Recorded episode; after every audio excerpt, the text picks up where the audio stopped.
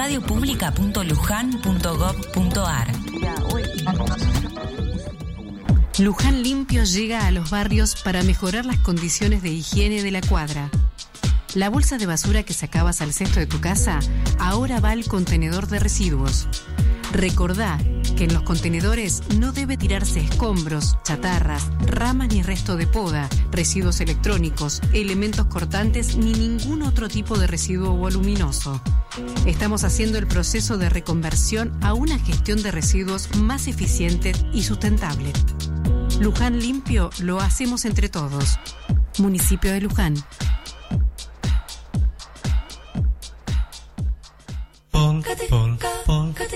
Acompáñanos por los sinuosos caminos borlaminescos. Borlami. Único en el multiverso. Martes de 18 a 20 horas por la radio pública.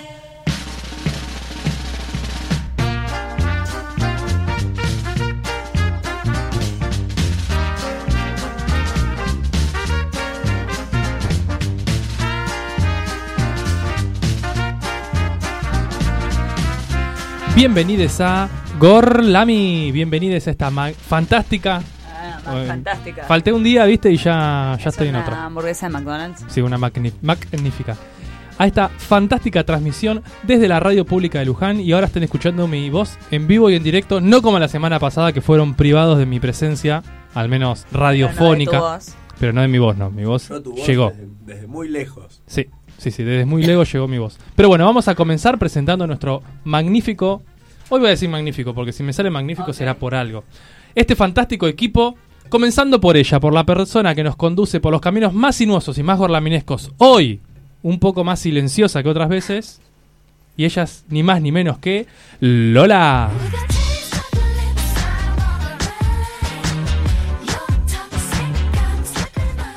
Muy buenas tardes. No sé, no me animo a hablar, me parece. No, sí, habla, habla, habla. ¿Se escucha? No puedo estar tan arriba, chicos, así que hoy les pido paciencia. Bajito, te escuchamos. Nacho, ¿querés presentar vos el equipo hoy? Obvio, obvio. Me parece una buena idea. Vamos a continuar presentando en este magnífico equipo, continuando por mi amiga personal, ella, la más enigmática de, esta, de, la- de este programa, de esta radiofonía, y es ni más ni menos que Rita.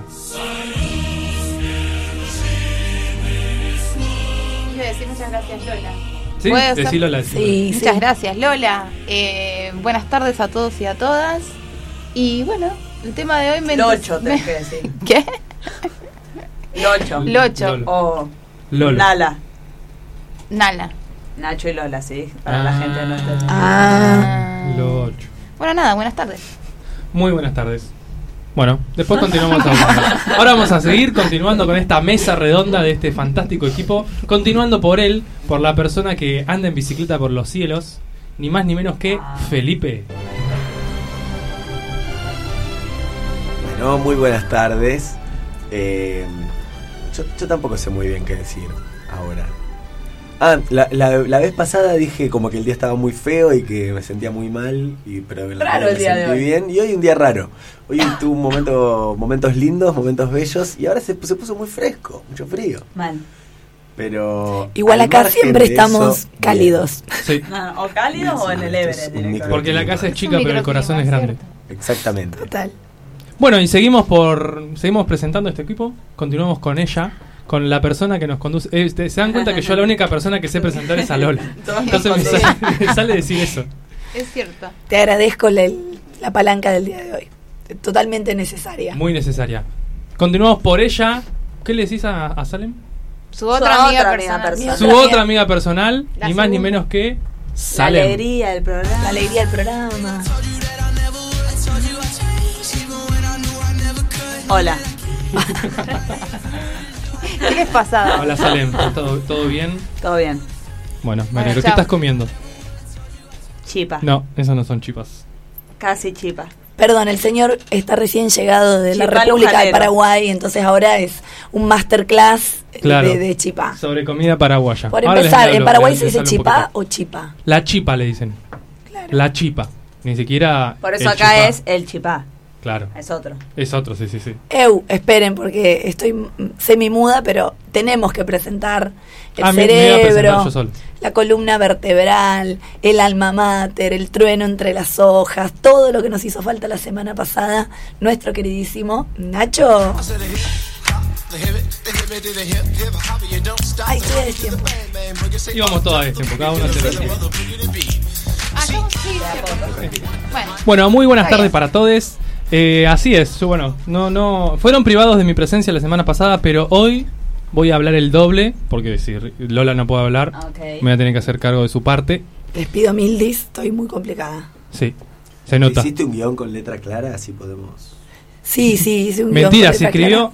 El guion se lo armó en una hoja oficio y lo imprimió en tamaño carta. ¿Y qué? C- 50 de renglón tenés, centímetro de cada lado. Hoja, en letra número 10. Pero estoy aprovechando todos los márgenes. Está bien, bueno. Te disculpamos. Eh, Salem, ¿nos, nos querés contar algo? ¿Tenés algo que nos quieras decir? O a, la, o a lo-. Perdón, lo primero Ay. que tendríamos que decir es feliz día del operador a Marce. Ah, verdad. feliz día, Marce. que aguante este hombre con nosotros. La verdad. Nos opera, Gran operador. opera nuestro corazón. Es verdad. Y a Eh, Nacho también, que es operador, que aprovechamos que Claro, está acá. feliz día. Feliz Sí. día. También. Y feliz día al resto de operadores de la Radio Pública Luján y al resto de operadores del planeta Tierra. Pero Y reptilianos también, ¿por qué no? También, sí. Eh, si quieren ver, conocer a nuestro operador, subimos una foto a Todavía nuestro... no, ya. Casi subimos Ah, una foto, foto. A, nu- a nuestro Instagram. Nos pueden seguir, arroba Gorlami Radio. Casualidad, también estamos en Twitter. Casualidad, también estamos en Spotify. Como Radio Gorlami, por si nos quieren escuchar. Ahí no lo van a ver a Marce, pero sí lo van a escuchar porque muchas veces eh, participa con nosotros. Eh, y acá estamos, todos los martes 18 horas por la 87.9 si nos quieren escuchar online, radiopublica.lujan.gov.ar. Si nos quieren dejar un mensajito lo pueden hacer al 011 15 68 87 63 47 y si nos quieren llamar y saludarnos, saludar a Marce por su día, 43 44 45. Espectacular. Qué bien que le sale. La verdad que. Cada vez mejor. ¿Se acuerdan la primera? La primera. ah, Era muy difícil. Yo siempre sí, sí. confié en este talento tuyo para, Sí, para recordar verdad, números. Lo sé. siempre subimos que Salem era la propietaria de Ah. las redes sociales de Gorlami. Hablando de Salem, quiero recordar, decir, recordar no porque nadie lo sabía, pero quiero contarle a esta audiencia que el miércoles pasado, día del censo nacional, Sí. censé. Mira, Mira, Ella. no sabías. ¿Y cómo te fue con el ¿Qué se censo? siente censar? Ah, las anécdotas que me ibas Dos a contar. cosas. Me encantó, uno, Es una buena sensación. Sí, es una muy buena sensación. Me encantó, la verdad la pasé muy bien, pero me cansó. Eh, terminé, llegué a mi casa a las 8 de la noche Uh, y arranqué, salí de mi casa a 7 y cuarto de la mañana. Eh, sí, fue tarde, tarde porque lo hice en un barrio de Opendor, eh, alejado del, del- Ah. del centro, en el cual había muchas cuadras que había que recorrer. Casi. Estaba pidiendo más que... Gente que no, no Mi- hicieron el censo claro. digital. Exactamente. mi no, censista cero, estaba cero. indignada porque la gente no había utilizado el método virtual. Y decía, pero ¿cómo puede ser? ¿A vos te, te sucedió lo mismo? ¿Sentiste ¿Te esa, esa no, indignación? no porque era un barrio... Esa sensación. Esa sensación. Un barrio que ni siquiera llegaba a internet, digamos, tampoco le iba, iba a enojarme porque la gente no lo hiciera digital. No tenían Ah. Medios. no tenían no tienen gas natural, de electricidad alguna. Todo eso me enteré, pero no cuando lo recorrí, porque el domingo anterior fui a recorrer el barrio. Ah, hiciste ahí un- Qué precavida. Y Bien, entonces bien sí, hecho. nos juntamos Un todos los del grupo del de mi grupo del censo. ¿Tienen un grupo de WhatsApp Sí. que se llama Estamos- Sensacionales? Sí, eh, exacto. Eh, y entonces ya lo había recorrido y ya sabía un Qué poco lo que... Creí que iba a ser más tranqui porque nos dijeron, no, dos manzanas cada uno. Y, y en una manzana había una casa, ponele. Entonces dijimos, listo, a ocho y cuarto termino. O sea, Claro. sí.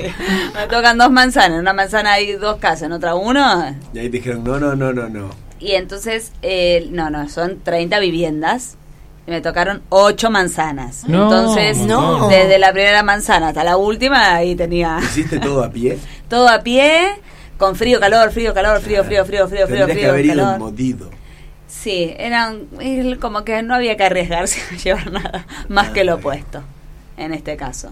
Entonces no podíamos tampoco, nos llevaron como hasta el dentro del barrio y después Claro. nos fuimos para la escuela que nos Les juntábamos. retiraron. Hicimos el recuento y eso, y pero la gente un 10. Sensata. Tuve algunos, así, unas situaciones un poco locas, extrañas, muy sensata la gente. Que las cuente. Que No, las cuente. no, medio borda. No, dale, No dale, lo- una, una al menos. ¿Te regalaron algo? No. No me regalaron nada, sí me ofrecieron, no, me dijo, ay, hubieras pasado más temprano y tenía, te habíamos preparado chocolate caliente. No, redaba un chocolate redaba caliente. porque un frío a las Yo iba a decir un mate de cocido, pero un chocolate caliente. Y Superador. nada, entonces no. Me- mucha gente me ofreció a pasar, pero por las dudas uno ¿Fuiste al baño? No, no ingerí nada desde las siete y media hasta las cinco Ayuno. que llegué a la escuela, cinco y media. Ni hice pis, pichín, perdón. Claro, estaba mal. Eh, y no fui Y al si no ingeriste nada, no tenías nada para Exacto. expulsar. Ni había desayunado, nada. Y caminaste las ocho manzanas así. Y en así, ayunas, primero de- empezamos, fui con mi padre y mi hermana y dijimos, da, vamos los tres, total, dos manzanas, una casa. Claro. Eh, papá tardó como media hora en la primera casa, entonces dijimos, bueno, nos separamos. La acompañé a mi hermanita, que... mm, Ah, fue una sensación familiar. Exacto. Mi hermanita que estaba con Me más voy a reír de todos los chistes boludos que hagan eh, con la palabra con más inseguridad y entonces y le- la, y la compañía a hacer más o menos como siete viviendas. Entonces para esa altura yo perdí mucho tiempo en mis viviendas. Después ahí me largué sola, miedo a los perros, había como en un momento Esta me, situación familiar, ¿viste? Sí. en un momento me encontraba eh, en el medio de un pastizal en el cual dije si acá muero nadie nunca me va a encontrar. Eh, No fue sencillo. no, para nada. Y cuando estaba saliendo de ese pastizal en el cual había caballerizas al cerca, pollitos por al lado, te pasaban, era como todo muy campestre. Un lugar de muchas caballerizas. ¿Pagaban más el censo en zona No, rural? no, no. Ah, porque en una época pagaba más censo en zona rural. No, Que tipo tenías que ir a caballo, cosas. Censo Ayala. sí, no, no. no.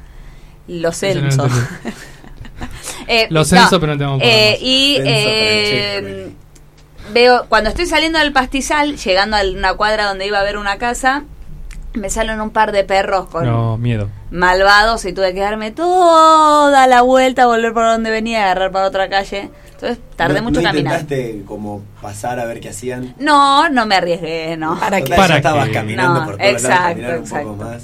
Muy incómoda la bolsita, para la próxima les diría 10 años, un morralcito. Pero la bolsita acá, después tenía como una contractura del brazo con las 30 planillas. Claro. Qué linda tu lapicera, ¿eh? ¿Viste? Me Me, la regalaron mis amigas Ana Julia y Victoria para mi cumple. Qué bello. Listo, chicos, yo les quería contar porque me parecía... Sí, sí, sí, una experiencia interesante. experiencia. Exacto, una experiencia religiosa. Como la de Sensacional. Enrique. ¿Alguien más? ¿Una experiencia religiosa para compartir? Yo no, no hice nada. Yo hice un curso de velas. Ah, Bien. igual lo mío era sarcástico. Para pero no sumar importa, al después lo cuento. emprendimiento. Ah, es verdad. Contá. Yo les voy a contar un, pocas experiencias, nada más. Las experiencias más fuertes que tuve fueron con la comida. No pasé ni un segundo de hambre, la comida ya es muy rica. Bueno, vieron que cuando llegué allá les conté sobre la palta tamaño melón. Sí. No, eso- Después pero había tiene más paltas. sabor a palta. No la probé porque estaban verdes. Ah, qué falta de No. respeto la tuya. No, no traje porque no podía, no, no podía ponerla. La, la valija que despaché era, mm, estaba muy completa, entonces no podía poner nada más. Traje otras cosas, pero palta no. ¿Nos trajiste algo? No, no les traje nada, solamente mi Un corazón. imán Sí, un imán sí. del Paraguay. Sí, eso sí les traje. Ah, bueno. Uno para todos. No. Un pin les traje, ahora se los doy. Ah. Ah, es Eh, mentira, creo. Es mentira. bien. Llegué, Ay, qué lindo. encontré la gracias. palta. ¿Viste? Está re bueno. Ahí los re- allá los regalan. Son así, Uy, me. Cuando entré, eh, que les conté la palta que corté acá y que entré a la merienda, había chipa, como estos que estamos comiendo nosotros ahora, redonditos, los clásicos que conocemos acá. Y yo dije, uy, qué rico, chipá. Dijeron, eso no es chipá. Dijeron todo. Dijeron, eso no es chipá. Desubicado. Ah, ¿y qué es? Eso es pan de queso. Claro, Me sí, dijeron, sí, no es cual. chipá. Al lado había uno muy similar, pero más chiquito. Le dije, ah, eso es chipá. No, esos son chispitas. Ah, De queso. Qué no, variedad. chispitas, Ah. sí. ¿Viste que dicen que los esquimales reconocen como siete Sí. tipos de blanco? Ah, sí, bueno, por ahí los paraguayos reconocen como siete tipos de, Sí, sí, sí, sí. de cosas con los De mismos chipa. ingredientes. de Después chipa. tiene el chipá pirú, que es un chipá. Pirú significa flaco. Es un chipá flaco. Ah. Pero que en realidad no es flaco, es chiquito, pequeño. Pero le dicen chipá pirú. Y uno no se entera porque no sabe guaraní, entonces no pasa ¿Y nada. cuál sería el, el tamaño de un chipa El chipá, promedio? chipá la chipa. posta, piola, la chipa posta la venden en una ciudad que se llama Barrero. Si ¿Solo vos vas ahí? por la ruta, sí, vos vas por la ruta y hay muchas chiperías. Y hay una chipería Qué que es clásica, que si vos pasás por la puerta tenés que sí o sí frenar, comprar chipá para vos y para el resto de las personas que vas a visitar. Y em, son redondos. ¿Alguna vez vieron el chipá del tren? ¿Sarmiento? Sí, sí. ¿Viajaron alguna vez en el tren Sarmiento? Que son unas No. roscas así. Bueno, son Los unas vi por las roscas. calles de Balvanera. Sí, de ese estilo. Son una rosca como si fueran como un círculo de termo. Un diámetro tamaño termo más o menos, con un Sí. agujero adentro, con una rosca. Y muy, muy, muy, muy bueno. Y eso sí es como más otro estilo que Ahora, se siente hay que otra tiene. comida Tienen- que es tienen sopa paraguaya, ¿o no? ¿Tienen anís o no? Co- pero que es no El chipá pirú tiene anís. Después está la sopa paraguaya, que es como una tortilla. Medio similar a una tortilla. Y allá, a lo que le dicen tortilla a ellos, son los buñuelos o eh, torrejas. A ese estilo le dicen tortilla. Y después hay una, comí una sopa que se llama borí borí, que te la sirven en un plato y que suele ser de carne. Y la mía era de gallina casera.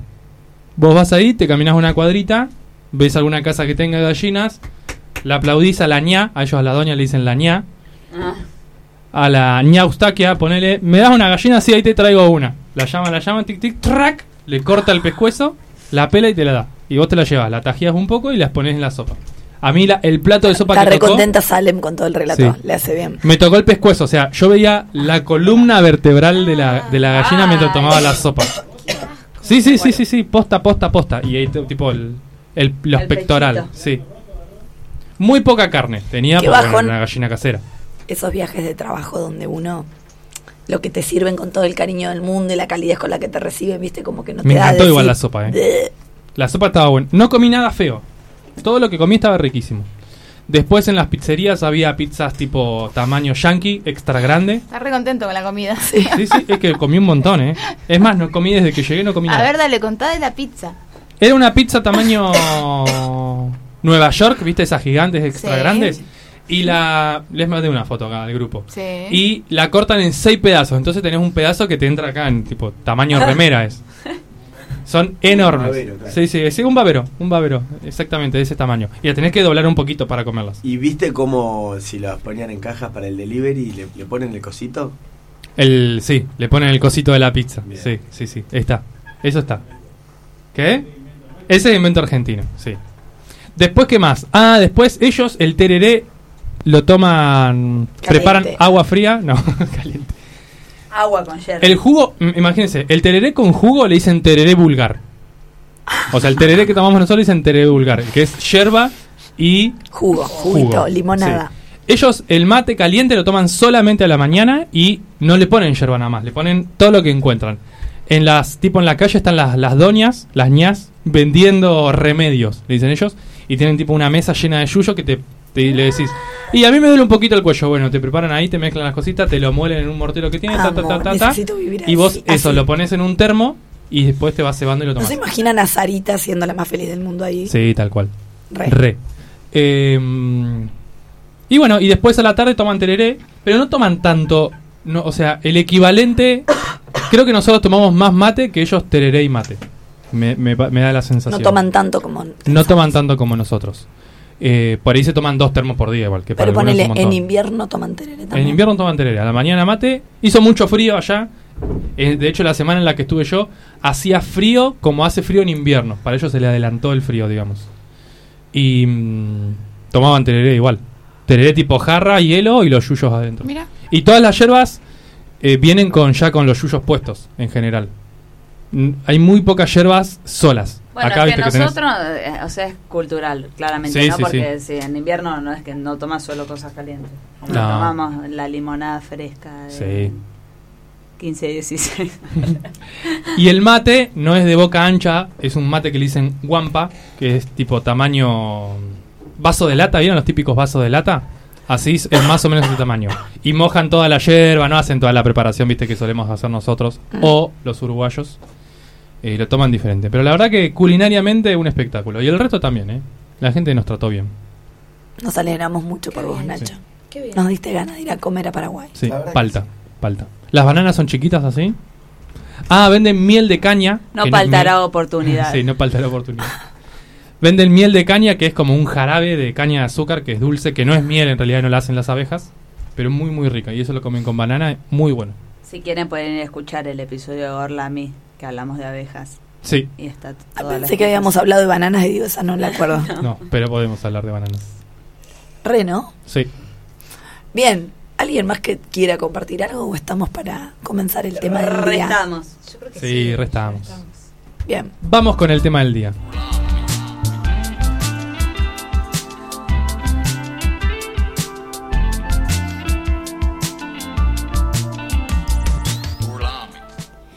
Muy bien. El tema del día de hoy, el tema que nos convoca en el día de hoy, un tema muy interesante, algo que en la actualidad ya está como, lo damos por sentado, ¿no es cierto? Pero que en su momento fue toda una teoría eh, que rompió paradigmas, ¿no es cierto? O por lo menos esa es la idea que tenemos. Estamos hablando nada más ni nada menos que de la evolución. Cuando me puse a investigar, digo, bueno, uno dice evolución, Darwin, ¿no? Es como lo primero que se nos viene a la cabeza. Cuando empecé a buscar, en realidad ya las primeras civilizaciones, desde los griegos, los romanos, civilizaciones como los chinos, indios, ya tenían algunas teorías, ¿no es ¿cierto?, de que había evolución en las especies. Sin embargo, no es hasta el siglo XVIII, con la aparición de la paleontología y el descubrimiento de algunos fósiles, que empieza esto ya a sentarse como una teoría científica propiamente dicha con evidencia empírica.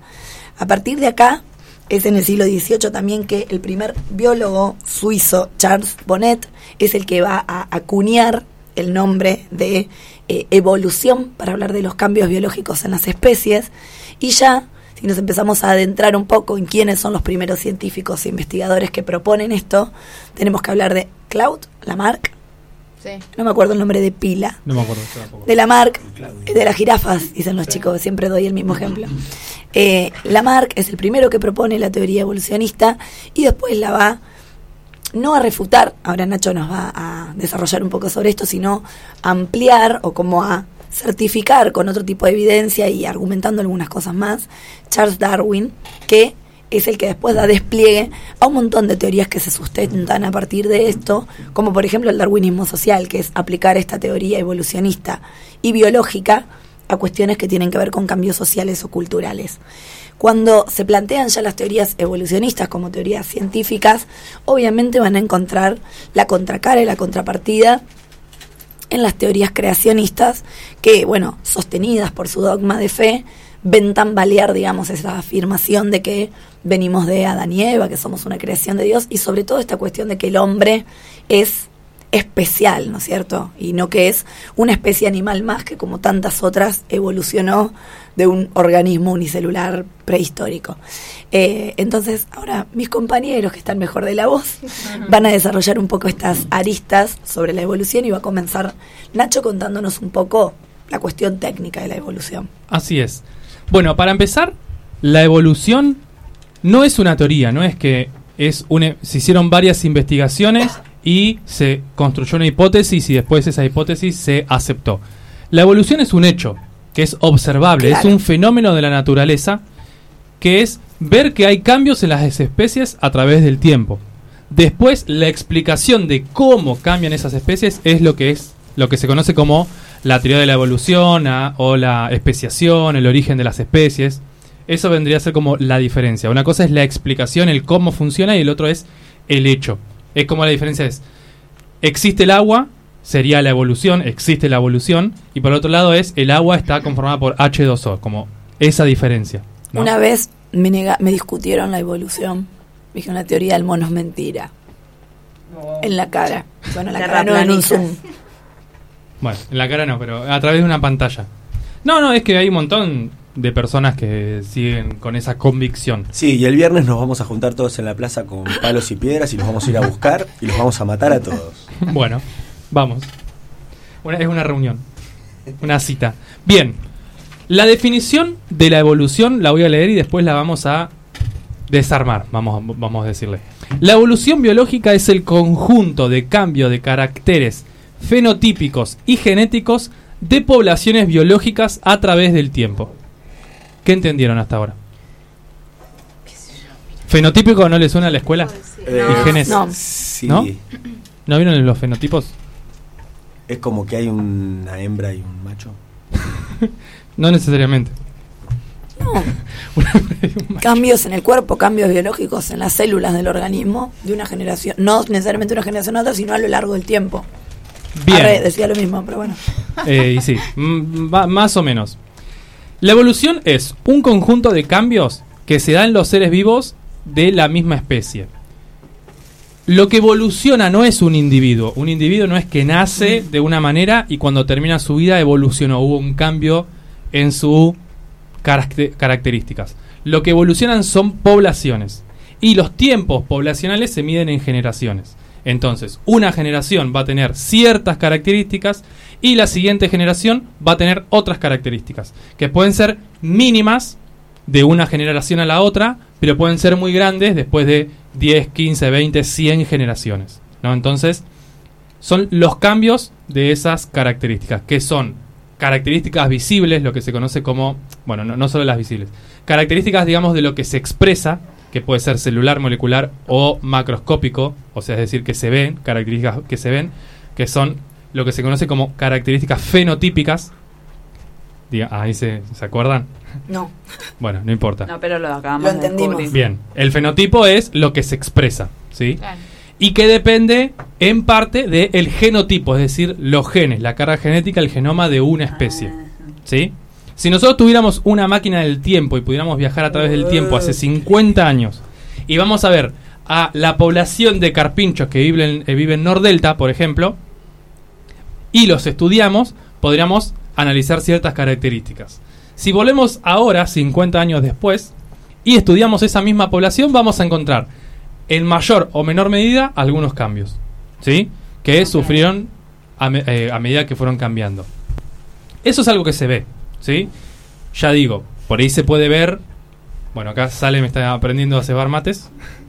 Eh, se puede ver más o se puede ver menos. En general, los tiempos generacionales de los animales de mayor tamaño, de las plantas de mayor tamaño, son muy lentos en comparación con los humanos. Nosotros, recién hace 200 años que estamos estudiando desde el método científico, podríamos decir, o un poco menos, eh, los cambios de los seres vivos, pero que necesitamos por ahí un poco más de tiempo, capaz que miles de años, para ver un cambio más grande.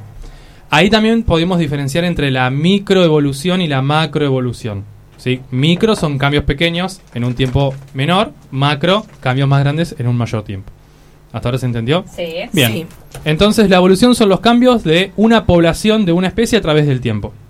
No de un individuo, ¿no? Un individuo no, no son Pokémones, no es el Pokémon, viste, que sube de nivel y evoluciona de uno a otro, no. Cuando mencionaste recién las plantas, acabo de caer que son seres vivos que también Sí. evolucionan. Todo, todo evoluciona. Hongos, plantas, Carpinchos. animales, Virus. carpinchos. Los virus no son seres vivos si también evolucionan, Ah, claro. porque tienen genes. ¿sí? Después vamos a hablar de los virus. Dios. Miedo. Igualmente, Viruela del mono. Sí. Igualmente, para hablar de la evolución no es necesario viajar en el tiempo. Porque eh, la gente puede observar cambios. Por ejemplo, Darwin, cuando hizo sus viajes, que después nos contará un poco más Felipe, ¿no? Estoy- Sí, por supuesto. Como quieran. Sí. Él observó que hay especies, no solo él, en realidad hace ya mucho tiempo, de hecho Linneo, que fue el encargado de categorizar los seres vivos, animales, plantas, que en general lo que más se veía, y hongos, él ya vio que había similitudes y los categorizó por, por similitudes. Bueno, no importa. Esa evolución también, también se puede ver en especies similares. Lo que vio Darwin es que había especies similares, entonces digo, ah, si acá eh, hay especies que son parecidas, es probable que antes hayan sido una especie en común y que se hayan separado. ¿Sí? Entonces, no ves eh, todo el trayecto de una especie, ves el resultado, una foto de la actualidad, pero también podés ver que, o entender que hubo algún parentesco. Si vos tres, ves tres personas parecidas, si ves a Salem y a sus dos hermanas, decís, ah, Acá algo en común tienen que tener. Algo hay. Fenotípico. Claro, porque tienen un fenotipo parecido. O las escuchan directamente, ya las escuchás y ya te das cuenta. Bien, como dijo Lola, eh, Darwin fue el que sentó las bases de la teoría evolutiva moderna, que se llama teoría sintética moderna, que no fue solo Darwin, él planteó, se sentó las bases, digamos, pero después se enriqueció con otras teorías, como la teoría de Mendel, por ejemplo, de la genética, eh, y otras teorías moleculares que aportaron más. De e hecho, incluso otras teorías que provenían del campo de la economía, por Sí. ejemplo, de la sociología. sí, sí, sí, O sea, tal como cual. Que, que fue haciendo una especie de síntesis de un montón de distintas áreas. Tal cual. De hecho, muchas ve- se intentó eh, refutar muchas veces la hipótesis de Darwin de la evolución y cada vez que alguien la quería refutar, esa misma teoría la absorbía y se enriquecía aún más. De hecho, por ejemplo, había un investigador de los 80, creo que llamaba Kimura, que había planteado la, teoría- la teoría de evolución neutra, que em, en un momento se había planteado como la antítesis de la teoría de evolución de Darwin, que en realidad la teoría sintética, pero que después terminó uniéndose y enriqueciéndola más. La teoría de Darwin de la evolución es una de las más eh, concretas y robustas, que de hecho toda la biología se basa en eso. O sea, cuando uno estudia biología, ve todo lo que ve a partir de la evolución, de la teoría de evolución. Si no, no tendría sentido. O sea, si la teoría de la evolución cae, hay que empezar a rever un montón de Todo cosas de la un biología. cambio de paradigma total. Pero completo, sí. Que si sucede sería como... No catastrófico, pero sería como un enriquecedor. Nos juntamos en la esquina este viernes, con palos y con piedras. Bien, como decía Lola, eh, mucho antes de Darwin ya se hablaba de evolución, ¿sí? de este cambio, ¿no? Habían notado un cambio, pero la explicación eran diferentes. Lamarck eh, había postulado una teoría que, así muy sencillamente, se la conoce como la herencia de los caracteres adquiridos. Una especie de animales que viven en un cierto eh, contexto intentan, por una fortaleza interna, cambiar para mejorar en ese lugar. O sea, el, el clásico ejemplo es el de las jirafas. Las jirafas quieren comer las hojas de más arriba, las frutas de más arriba de un árbol, entonces hacen fuerza con el cuello y les va creciendo el cuello. Bueno, eso es lo que había postulado Lamarck. Darwin eh, era lamarquiano en su momento. Él sabía que había una evolución, que algo de eso había. que algo de eso había, pero no le terminaba de cerrar lo que decía Lamarck. Entonces ahora sí vamos a explicar eh, la teoría que postuló Darwin en su momento. Darwin decía que las poblaciones de una especie, en la población de una especie había variabilidad, es decir, que había individuos que eran diferentes que otros. ¿sí? Somos cinco personas, cuatro podemos hablar, una no. ¿sí? Hay variabilidad, vamos a decir. ¿sí? Y además de esa variabilidad, hay, o sea, esas pequeñas diferencias que tienen cada uno le genera una ventaja o una desventaja en un ambiente dado. ¿Sí? Por ejemplo, acá, en este estudio de radio, una persona que no tiene voz va a tener desventaja sobre otras. Pero si estamos en un lugar donde hay que hacer silencio porque si no te matan, capaz que la que tiene menos voz sobrevive más. ¿Sí? La capacidad de adaptarse, o el éxito, mejor dicho, adaptativo, depende del lugar en el que está. Está en un vínculo eh, muy. En un vínculo muy fuerte. Quería decir otra palabra, pero no me salió. Bien. No importa. Pero esa variabilidad de la que habla Darwin es completamente azarosa, ¿no? O sea, no, no tiene que ver con que yo tengo esta cualidad por este ambiente, sino somos todos distintos, solo que a ustedes los puede beneficiar y a mí no. Tal cual. Es casualidad, digamos. O sea, es azaroso, pero. ahora voy a introducir otra cosa. Si nosotros sacamos una foto de una población, vamos a encontrar variabilidad sí o sí. Esa variabilidad fue surgiendo de otras cosas. Y no es que completamente azaroso. No es que cada vez que hay una generación nueva es mezclar y dar de nuevo. Porque si no, sería como. No, no habría evolución como si con, esta teoría. Sí. Em, hay variabilidad viven en un ambiente en particular que le da ventaja y desventaja a otro. Esa, esa característica del ambiente que le da ventaja a uno y desventaja a otro se conoce como presión de selección. Es decir, que hay algo del ambiente que presiona para que algunos puedan vivir y otros no.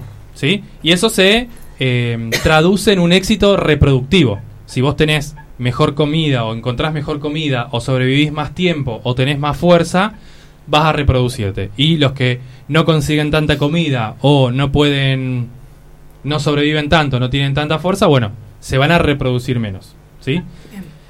Otra cosa que decía Darwin es que esas características que tenía eso y que le da ventaja a uno y desventaja a otro, son en gran parte hereditarias. Es decir, que los que tienen una característica de fortaleza en ese ambiente se la van a heredar a sus hijos. ¿sí? Y los que tienen la característica de desventaja también. Pero los otros, al tener mayor éxito reproductivo, van a aumentar en número y los otros se van a reducir. ¿sí? Hasta el momento en que una característica puede desaparecer. Eso sucede, por ejemplo, con las enfermedades, en el caso Sí. de la especie humana, ¿no? Qué sé yo, hay eh, tipos de cáncer que tienen más grado de composición, o sea, de posibilidad de que sea no hereditario, pero sí de que los hijos puedan adquirir esa enfermedad. Tal cual. Bueno, Diabetes justo, también, justo en los humanos, como que la selección, natu- la selección natural o la presión de selección es diferente. Porque, por ejemplo, bueno, por ahí es un tema delicado, ¿no? Pero una persona que tiene predisposición al cáncer o tiene cáncer también puede llegar a tener eh, herederos o descendencia Claro. y uno que no tiene también lo tiene. Entonces, la presión de selección como que es natural, digamos, se difumina un poco en el ser humano y es diferente para hablar. Por ahí se puede, Ah, se puede hablar más de un poco desde el darwinismo social. ¿sí? Eh, ¿Hasta ahí se entendió? Sí, re. ¿Hay alguna pregunta, alguna duda, algún comentario sobre esta clase? En unos meses te voy a necesitar en un Bueno. curso. Vamos a dar un pequeño ejemplo. ¿sí? Miedo. Imagínense que hay una especie de roedor que vive en el suelo. De una rata. Una especie de roedor que vive en el suelo. ¿sí? Sí, en un podemos bosque. poner rataquel. Vamos a decirle que se llama rataquel la especie, sí. Esta especie llamada rataquel Sí. Ajá. vive en el suelo de un bosque, cerca de un arroyo y hay árboles. ¿Sí? Come los frutos que come los frutos que se caen de los árboles. Ok. ¿Sí? Es Dentro de esta, sí, dentro de esta mm, de esta población hay algunos que tienen unas garras un poco más grandes y otros que tienen garras más chicas. ¿Sí? Hasta ahí estamos. Sí. Un día, por un suceso al azar, el arroyo cercano al que vivían se inunda. Dejan, eh, de no pueden vivir más en el suelo, entonces tienen que encontrar otra manera. Las ratas, las rataqueles que tienen las garras más grandes, logran trepar los árboles y vivir en el Ay. árbol. Pero las que no tienen, Se ahogan. se mueren. No, ponele que no se ahogan, ponele que los frutos se fueron flotando y no los pueden conseguir. Sí, o y por ahí no se- tienen y más se quedan sin para dificultades comer. para, desarrollar su vida cotidiana que las otras. Tal cual, las otras se van a Por reproducir ahí no mejor. mueren ahí al toque, pero... Sí, va es una característica Gracias, que va a ir desapareciendo. No, y las otras se van reproduciendo más rápido. Claro, y en otras condiciones. Entonces, esa Son más característica eh, se va fijando en esa población y ahí hubo un cambio. Ya con que haya una un cambio mínimo, por ejemplo, Una rataquel. claro, que de 100 rataqueles antes había 50 y 50 y ahora hay 80 y 20 con garras, ahí ya hubo una evolución. Quiero adoptar Sí. una rataquel. Sí, son re lindas las rataqueles. Hay de varios colores todo. Ah. Pero son, están en peligro de extinción porque se les inundó. Sí, re. Bien, hasta ahí estamos. Sí, ahí bueno. hubo un cambio. Se dice que esta especie, digamos que eh, las, rat- las rataqueles que tenían garras fueron se adaptaron mejor. Es esta frase muy conocida que es la supervivencia del más apto. Sí. Estaba mejor adaptado para ese ambiente. Pero en otro ambiente podría haberse no adaptado. ¿sí? Es muy importante entender que el individuo no es el que evoluciona, sino es la población. Nosotros no decimos, ah, se inundó, entonces le empezaron a crecer más las garras a los individuos. No, había una población que tenía 50 y 50 de individuos con lar- garras largas y garras cortas y después se modificó la población. Había 80 con garras largas y 20 con garras cortas. Perdón, quiero decir algo que nada que ver, pero me pone muy contenta tu explicación porque yo no soy especialista en biología y me toca transmitir estos temas y siento que lo estoy haciendo muy bien. Nada, eso quería decir. Genial. Ella quería hablar de ella para halagarse. Sí. Sí, que- lo que estoy bien, entendiendo- Igual esto que yo sé lo- me lo enseñó él. Yo lo ¿Lo que estoy, a ver si estoy en lo también? cierto. Sí. Está bien el ejemplo de la rata aquel. Eh, si no, o sea, si no hubiera diversidad en las especies, no podría haber evolución, porque son esos pequeños rasgos diferentes los que hacen que la especie en algún sentido evolucione. O sea, que la diversidad de la especie es algo Exactamente. positivo. El principio. El Pensé que principio. iba a decir que no, no vieron la cara como que... Te descubría Exactamente. No, es que es tal Exactamente. cual. El principio principal para que haya evolución es que haya diversidad. Sí, el principio primero y principal es que haya Claro. diversidad. Si no hay diversidad, Queda. No, no- se no extinguen las haber, especies. claro. Se extinguen. Qué maravilla. Por ejemplo, o sea, ¿Cómo uno todas las especies tienen eh, mecanismos para generar variabilidad. Está Bueno, desarrollando sí. mecanismos adaptativos Sí. extraños. Sí, Ahora sí, trepa sí. por las paredes. Mal. Una especie genera. eh, ¿Se acuerdan el capítulo que hablamos de sexo? Que yo Sí. hablé de que. Todos. Sí. Sí, bueno, sí. Eh, que yo había dicho que la reproducción sexual se había generado para generar variabilidad. La variabilidad es algo que la vida se enfoca mucho. Por eso, eh, muchas veces, si hay una reproducción entre familiares cercanos, se generan enfermedades y se terminan muriendo. Porque la variabilidad es algo importante. Claro. Incluso los que no se.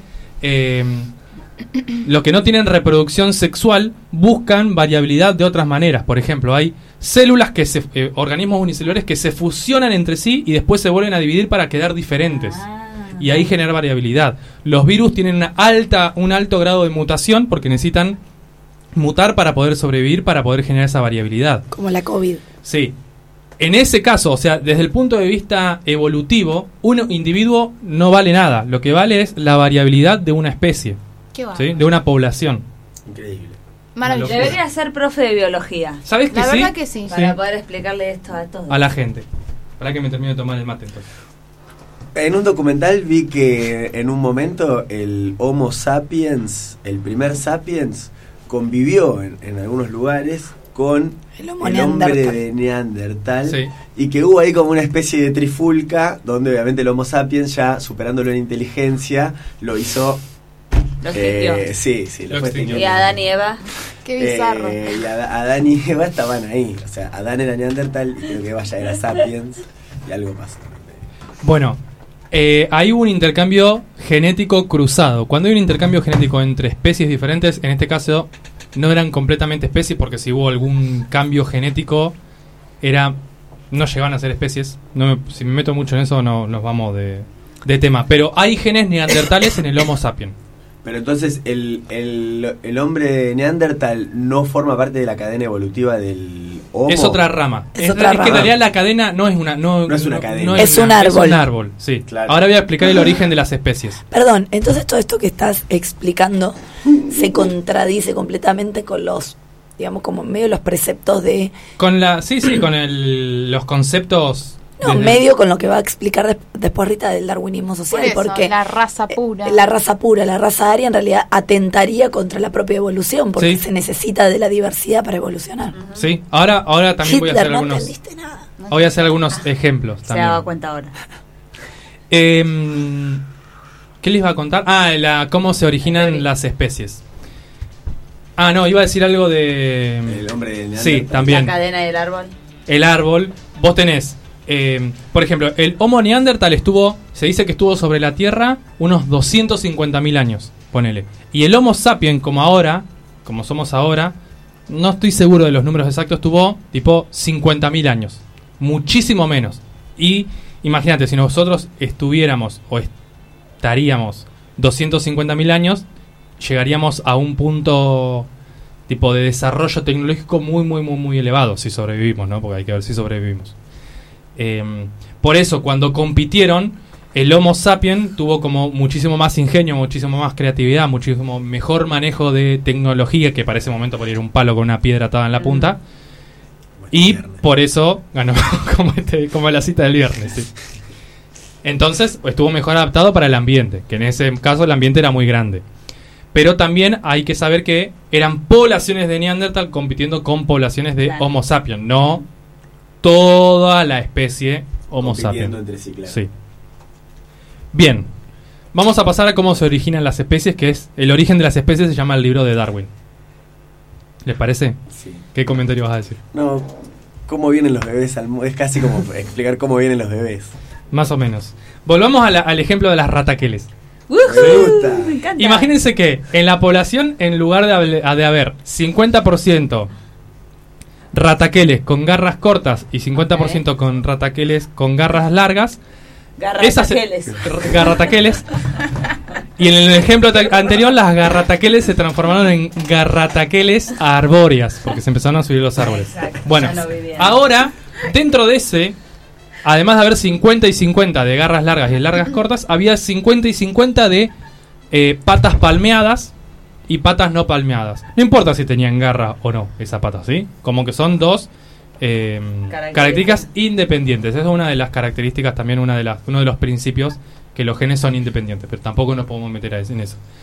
Entonces, cuando se inunda el arroyo, los que pudieron trepar los árboles, treparon los árboles y empezaron a crear su comunidad ahí, se reproducían ahí, todo piola, ahí arriba de los árboles.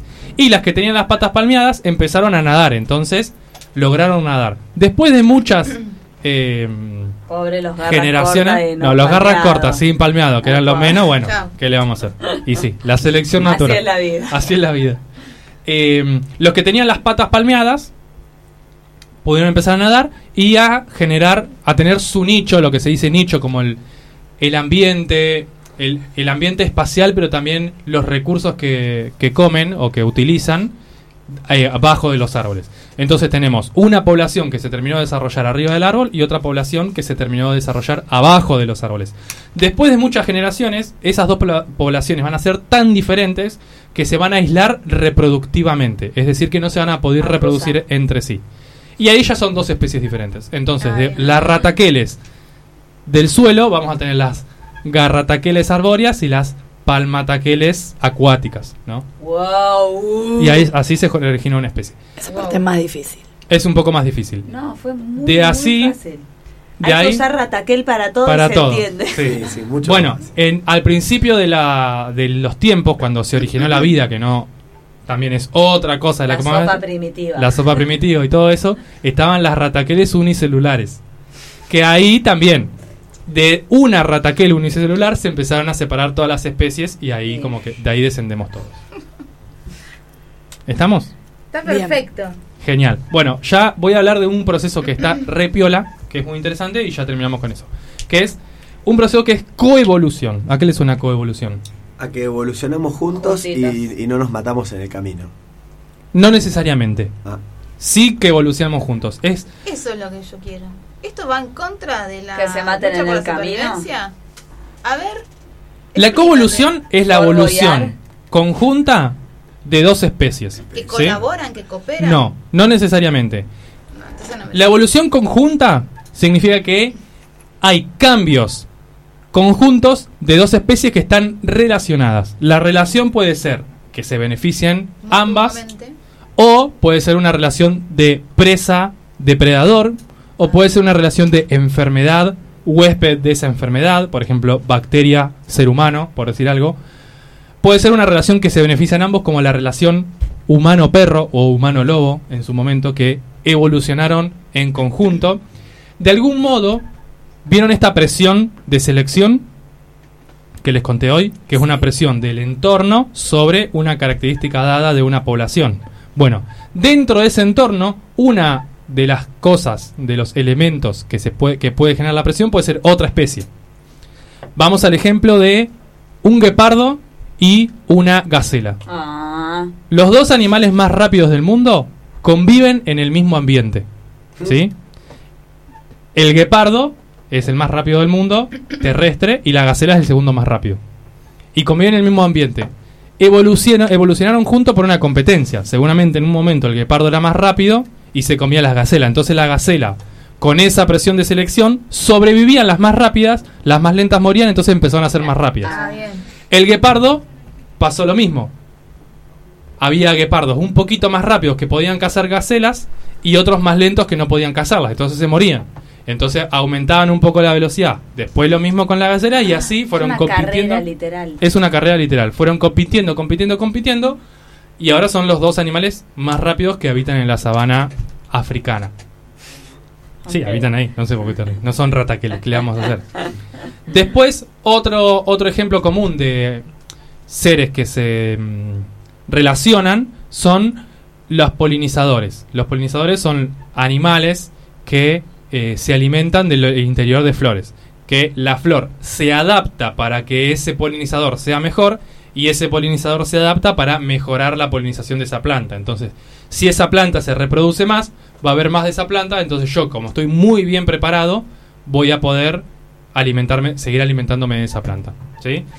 Y si quieren saber si, si matamos a todas las abejas, la- las especies se Sí. extinguen de por vida, Escuchamos el capítulo el de las abejas.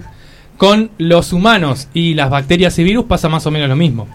Si nosotros los humanos generamos inmunidad sobre una bacteria, vamos a empezar a, to- a matar a todas las bacterias que nos que ingresan a nuestro cuerpo. Pero si hay una mutación en esa bacteria que supera nuestra inmunidad, va a empezar a crecer hasta que se genere inmunidad nuevamente y esa bacteria de nuevo va a evolucionar para saltear esa inmunidad. Por eso se dice que eh, El antibiótico lo tenés que si terminar. usamos muchos antibióticos, no, eso no. O sea, eso sí, pero no, no, estás súper relacionado con esto. Era un chiste, era un chiste. No digas cualquier cosa mientras estoy hablando de Está ciencia, bien. por favor. No. Eh, desinforman. Ah, esta gente que desinforma. No, vieron que dicen que eh, hay bacterias súper resistentes por el abuso de eh, antibióticos. Si es, como el, es como el raid que cambia la fórmula. Claro, exactamente. El RAID tiene que cambiar la fórmula porque los mosquitos se adaptan a ese RAID. Y las moscas también. Con los antibióticos pasa lo mismo. Las bacterias sobreviven a ciertos antibióticos. Entonces, si vos abusás y empezás a usar más antibióticos, vas a tener que. O sea, las bacterias se van a adaptar más y vas a tener que usar antibióticos más fuertes. Y las bacterias se van a seguir adaptando. Y va- por eso no hay que abusar de los antibióticos. Para Y- no avivar a las bacterias, digamos. Exactamente. Igual ya hay bacterias súper resistentes. Y eso es todo lo que tengo que decir sobre la evolución. Maravilloso. Merece un gran aplauso, pues. Fue Impecable. increíble. Yo creo que para esta masterclass de evolución merecemos cortar con un Tema temita y musical, seguimos, ¿no es 100%. cierto? Sí, pero ¿cuál? Human. Human the Killers. Sí. Sí. Bien, vamos a escuchar la canción Human de The Killers.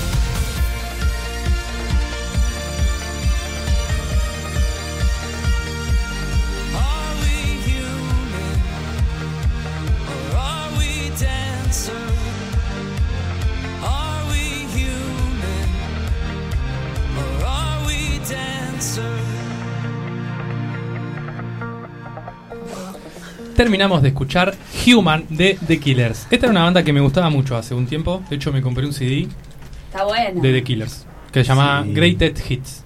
No Ah. sé qué. No sé qué Ah. significa. Ah, Porque no había ninguna canción que se llame Greatest Hits ahí. Pero buenos temas. El, el Mr. Brightside. Es el nombre del ¿No Mr. es, ¿no es Brightside, de The sí. Killers también? Sí, sí, también. Bueno, estaba en Greatest Hits. Sí, bella canción. Qué fresco se puso. Ahora sí, ya está. Bueno, No me puedo adaptar, por favor. Creo Solo que quedará. Nacho en este estudio Vivo. si seguimos así. me parece que sí. Basta. No se Por adapta al favor, frío. Por favor, sí, apáguenlo, apáguenlo. Chicos, me, me- o sea, Yo también por mi vida. Cinco, Déjalo. cinco decibeles le bajó la voz desde que prendimos el aire. Sí, sí, no. Bueno, es nada. que hacía calor acá adentro, chicos. Ya está, ya nos, ya nos Había adaptamos. Nos refrescamos. Es el lugar donde más me pongo y saco buzo del mundo. Estoy de remera, de suéter. De remera, de suéter. Bueno, ¿de qué vamos a hablar ahora? ¿Eh? Eh, vamos, a hablar un poco más eh, sobre Darwin. eh, no, un poco de un viaje que hizo Darwin, muy importante en su vida. Sí, sí. Darwin se pegó un buen viaje en su vida, un gran viaje, duró varios años.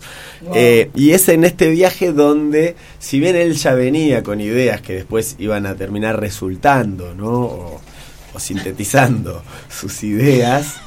Eh, Estoy haciendo pis. Perdón, su- sus teorías. el- Boludo, ¿cómo se escucha? Sí, seguí, por favor. Felipe. en este. ¿Empiezo de nuevo? Sí. Sí. Darwin, si bien ya tenía algunas ideas, es en este viaje donde termina como de decir, ¿no? de, de- de ver mucho, de escribir mucho, de, de experimentar, de coleccionar. Y nada, tengo un par de, de- así como de datos porque el- son- los viajes son lindos. Espectacular. y más si uno es Darwin. Exacto. Eh, entonces, eh, todo esto que ocurrió en este viaje está concentrado en un libro que se llama El viaje en el Beagle. Porque el HMS Beagle era el bergantín en el cual hizo el viaje. El capitán de este barco era nada más y nada menos que el capitán Robert. No, no era Jack Sparrow, pero era un capitán que, eh, por ahí el nombre le suena, Robert Fitzroy. Fitzroy. O sea que ya tenemos que el barco se llamaba Beagle. Y luego, ¿Por dónde habrán pasado? ¿Por dónde habrá pasado? Y que después tenemos también el Fitzroy, que ¿por qué será que se llama Fitzroy? ¿no? Bueno, estos personajes, eh, Darwin, a bordo de este bergantín de la Marina Real Británica, ¿Es como que un poco tu llamado el en Beagle. esta parte o no? Hay un poco, porque el, porque la semana pasada la columna tuvo que ver con, con bergantines también, de guerra y, y cosas con británicos. Eh, bueno, las características principales del barco con el cual viajaron, ¿no? del, del Beagle, es que tenía 27,5 metros de eslora, el largo. Ah, ok. ¿no? Ajá. Eslora Gracias es el largo. explicar. 7,5 Hembra. metros de manga, es decir, Ancho. el ancho, ¿no? Ok. de, de, de estribor a babor. Eh, y tenía 10 cañones, porque era de la Marina, ¿no? De la, de la Marina Británica. Eh, resistía Nunca se 230. sabía en qué lugar iban a... ¿En qué lugar hay que tirar un bombazo? Claro, ¿no? exactamente. 235. Nunca se sabe dónde te vas a encontrar una oportunidad de colonia. sí, ¿dónde te... 235 toneladas de carga podían llevar, ¿no? Para viajes largos. Y hasta 120 tripulantes. Eh, el Beagle se portó muy bien, la verdad, porque eh, desde que lo tiraron al agua en el Támesis hasta que lo jubilaron, hizo varios viajes y dos de ellos muy largos. Uno lo había hecho Fitzroy eh, entre eh, previamente al viaje que hace que hace con Darwin y en este viaje pasa algo interesante que se conecta con el segundo viaje. Eh, Fitzroy estaba por la parte de Tierra del Fuego haciendo expediciones. Todavía, este no es el viaje que estaba con Darwin, estaba él con otros tipos con los que había ido. Eh, y resulta que a veces bajaba en un, en un barquito ballenero más chiquitito que iban arrastrando y exploraba algunas islas, cosas así. Parece que tienen en, una, en un episodio un altercado que unos muchachos nativos de la etnia, no, no, no se llama etnia, Tribu. tribu, Sí, pueblo, eh, Cahuéscar, de Tierra del Fuego, más en la parte de Chile, o sea, de lo que hoy es Chile, pero estaban en la zona, eran medio nómades y andaban por la zona de, de Chile y Argentina, le afanan un, un bote a Fitzroy. Entonces Fitzroy medio como que en represalia dice, ah, sí, ustedes me afanan un bote, yo me llevo tres personas de ustedes. Ah. Ah, Entonces se lleva a se lleva a tres eh, integrantes de esta tribu y más adelante, un poco después, resulta que están almorzando en una isla y aparecen eh, unos eh, unos yaganes que eran otra de las de las tribus que habitaban esa zona. Aparecen unos yaganes en canoa y ellos empiezan a cambiar con los yaganes, les daban botones o algunas cosas y los yaganes les daban pescados que acababan de pescar. Estaban todos contentos comerciando. Y aparentemente eh, se cruzan con otras canoas de Yaganes un poco más tarde y eh, uno de los Yaganes pide que le den un botón, ¿no? Muy grande que habían ahí, que tenían de los que estaban cambiando. Eh, y cuando le da el botón, se pasa de barco, ¿sí? Esto es lo que dice Fitzroy, ¿no? Que se pasa muy contento de barco con botón en mano y dice, bueno, me voy con ustedes. Y también se lo lleva. Eh, aparentemente a, este a esta persona que ellos en el barco la bautizan como Jeremy Button, eh, eh, él creía que lo iban a llevar a cazar o algo por el estilo y se lo terminaron llevando a Inglaterra con los otros tres nativos. Cuatro, se llevan cuatro personas de Tierra del Fuego, se la llevan, se la lleva Fitzroy a Inglaterra, los vacunan en Montevideo para protegerlos de las enfermedades que ellos sabían que las personas de América eh, contra- podían llegar a contraer en Europa. Eh, sin embargo, uno de los de estos, digamos, no sé, rehenes, porque no sé si fueron con. Si, si- Sí, si ellos dijeron, che, Fitz, llévanos, ¿no? Esclavos. Eh, no, pero en Pero ningún, por lo menos No nos lleves. se, se los llevan, claro, se los llevan, pero nunca los hicieron laburar. O sea, no, no, no fueron tomados de esclavos para trabajar en el barco, sino que más bien con, con el mismo fin de exploración y de, y de llevar cosas exóticas a Europa, ¿no? Entonces, los llevaron eh, para exhibirlos, llevarlos a la corte, pasearlos por los ministerios. Eh, les enseñaron inglés y un poco lo fueron adoctrinando en la fe católica durante un par de años, dos o tres años estuvieron en Londres. Y después sí, con el viaje que hace Darwin, los devuelven a los que sobrevivieron. Eran a- sobrevivieron, este, creo que Jeremy Button, una chica y otro más, pero bueno. Jeremy Button me hace acordar O Jemmy Button, le decían Jemmy. al mm, que vos contaste al esclavo Benjamin que Button. dijo tenemos que plantar maní acá. ¿Cómo se llamaba ese? Sí, a Benjamin Button también. Sí, eso lo contaste vos. Pero no importa, después lo buscamos. Por ahí debe estar. Debe estar en este cuaderno en alguna parte, sí. ¿Puedo, Eh. ¿Vas a hablar de algún suceso cinematográfico relacionado con Darwin? Eh, no, Ah, bueno, hay una película que se llama Creation. Creation. eh, que cuenta un poco. Un poco de eso. Poquito. Que en ¿Es castellano se Darwin? llama La duda de Darwin. La duda de Darwin. Me gustan las traducciones que son más largas que el nombre original. Eh, bien, bueno, entonces después con, con Darwin sí los, los retornan. Eh, y hay unas algunos testimonios muy interesantes, ¿no? De que vuelven y que, por ejemplo, los, los ven y algunos los reconocen y llaman a la familia y les cuentan novedades, como que el padre de uno había muerto mientras él no estaba. Hermoso. Aparece el hermano y, se- y se van caminando, no sé, como que los observan y anotan las cosas que hacen, Ajá. qué sé yo. Eh, bueno, en esta, ahora sí, en el viaje de, de Darwin, anduvo por todos lados Darwin. Y los voy a nombrar. Me gusta. A ver. Eh, Santiago de Cabo Verde, Bien. Rocas de San Pedro. Rocas de San Pablo, todo esto es la, pues, la zona del norte de Brasil, ¿no? Río de Janeiro, Maldonado, en Uruguay. Eh, Río Negro, Bahía Blanca, Punta Alta. Punta Alta es la provincia de Buenos Aires, al sur, por cerca de Bahía Blanca. Eh, bueno, Buenos Aires, Santa Fe, la Banda Oriental, Patagonia, Argentina, bueno, Islas Malvinas, Tierra del Fuego, el Estrecho de Magallanes, Chile, Isla de Chiloé, Concepción, también en Chile, eh, Perú, Islas Galápagos, y después Tahití, Nueva Zelanda, Australia, Isla de Cocos, Eh. Mauricio, ¿no? O sea, Está bien. todo el hemisferio sur en realidad Sí. le, estuvieron ahí Dando vueltas por dando ahí. vueltitas. Estuvieron como tres años más o menos, viajando dos años y medio. Eh, más. No, de, de 1831 a 18... Ah, sí, más. A 1836. Habían, habían programado un viaje de dos años y terminaron viajando eh, casi cinco, ¿no? Eh, bueno, iban recolectando, por ahí enviaban especies a Cambridge. eh, y las iban analizando y escribiendo. Hay muchas cartas de, de Darwin muy lindas donde, por ejemplo, en la parte cuando están en Brasil, habla muy bien del clima y del mar y que dice que todo es un placer, que trabajar es magnífico, que pescan un montón de cosas todo el tiempo, Qué las lindo. anotan. Dice, no descanso nunca, pero este trabajo es hiper placentero.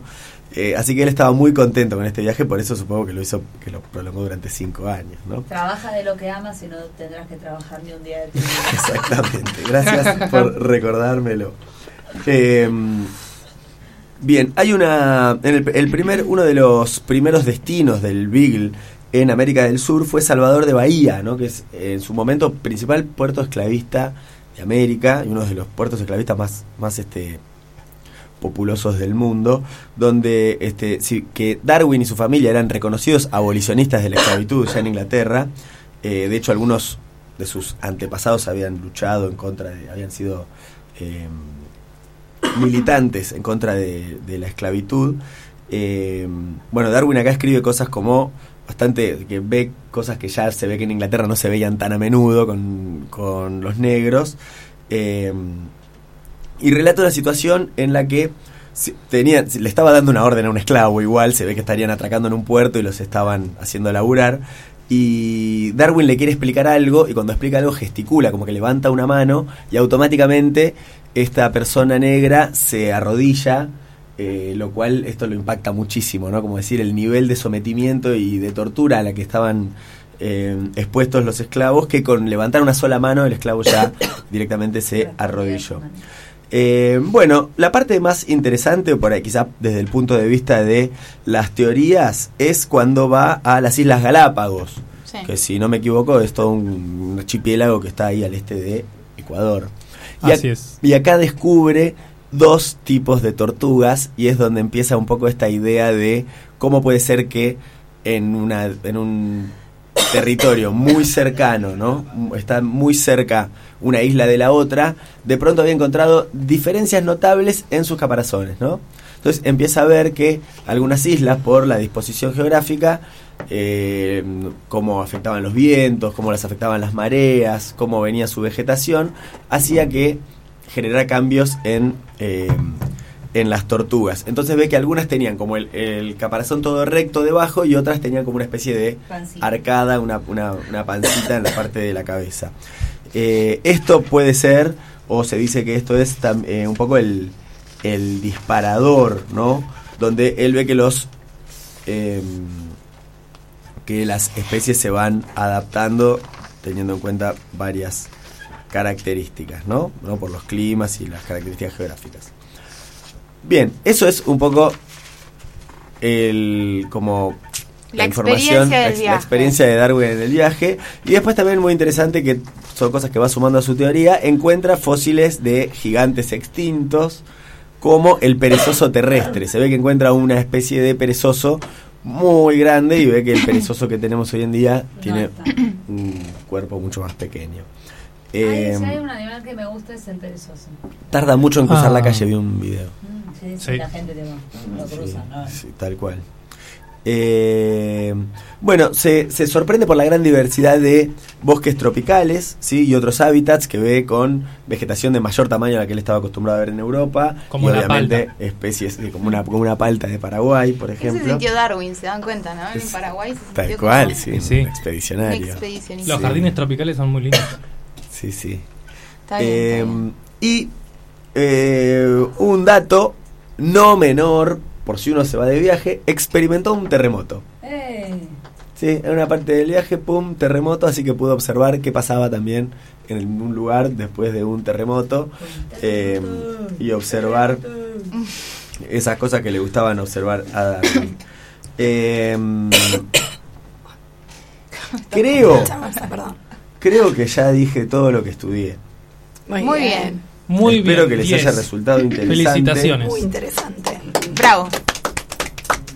Dije que los vacunaron en Montevideo. a- Sí, lo ah, entonces ya dije todo. ¿A quién no vacunaron en Montevideo? a mí. Porque nunca Ah, fui. nunca fuiste. Cuando vayas, Bien. contanos. co- vamos a continuar hablando de la evolución, pero ahora con un tinte más sociocultural, o en realidad cómo se intenta aplicar esta teoría a, a los aspectos sociales. Exacto. Deja de hablar, Lola. Porque Tengo columna, decir. todo esto sí tiene también, tuvo su impacto en el campo social. Eh, tenemos entonces, como decía Lola, el famoso darwinismo social, que surge alrededor del año 1870.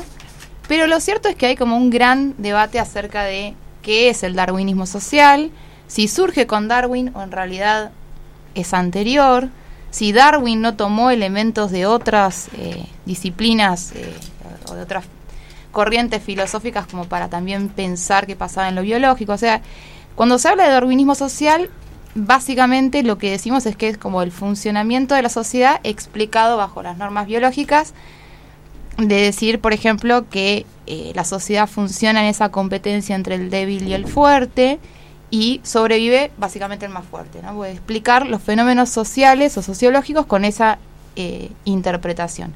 Y así eh, evolucionarían las sociedades. Lo que sucede, digamos, es que en esa época hubo también, sobre 1870, como un gran debate acerca de quiénes eran considerados los débiles y quiénes eran considerados los fuertes. Y entonces esto disparó como un- una gran cantidad de teorías que fueron como aprovechadas desde distintos enfoques, distintos lugares, eh, que van desde, no sé, el nacionalismo hasta el nazismo, la supremacía de la raza aria, hasta la eh, eugenesia. O sea, hay toda una amplia variedad de apropiación de este darwinismo social. Hay que ver Gataca. ¿Conoces esa película? Gataca. No. No. Pero G dijiste A T ver T A. gataca y me... ¿Viste el artículo que te dije del resaltador? Del estudio Ghibli. Sí. Sí, lo vi. Ah, bien. Bueno, o sea que Cerramos el paréntesis. Sí. La síntesis sería que en la sociedad sobrevive el más apto, el más fuerte, el que puede adaptarse genéticamente, y eso explicaría, digamos, desde el darwinismo social los problemas eh, sociales. No hay responsabilidad política, ni social, ni institucional. Básicamente, por ejemplo, el que es pobre, en realidad es pobre porque es... Quiere. No, porque tiene una incapacidad biológica de adaptarse. Y el que es rico, es rico porque Puede puede adaptarse. Este, obviamente que esta teoría sirvió luego de la revolución industrial para justificar las jerarquías sociales y obviamente también a callar un poco las revueltas y las y, y la lucha de clases, digamos, eh, en torno a ese capitalismo incipiente, ¿no es cierto? Bien. Perdón. Ay, Sobre todo. bien, me encanta que bien y arranca. Porque me interesa eh, lo que estás diciendo. No quiero eh, spoilear si vas a hablar de esto después, pero también es el gran justificativo en el imperialismo del siglo XIX, cuando se reparte África en esta famosa conferencia de Berlín. Eh, ¿Con qué argumento Inglaterra, Francia, Alemania conquistan y se reparten tipo impunemente un continente? Es bajo el, argumento del darwinismo social, ¿no? De decir, Inclusive el darwinismo social también se utiliza como fundamento del apartheid, que hemos hablado acá muchas veces. Estamos en estadios evolutivos diferentes. Entonces, no queremos invadir su momento evolutivo, solo los queremos explotar mientras tanto.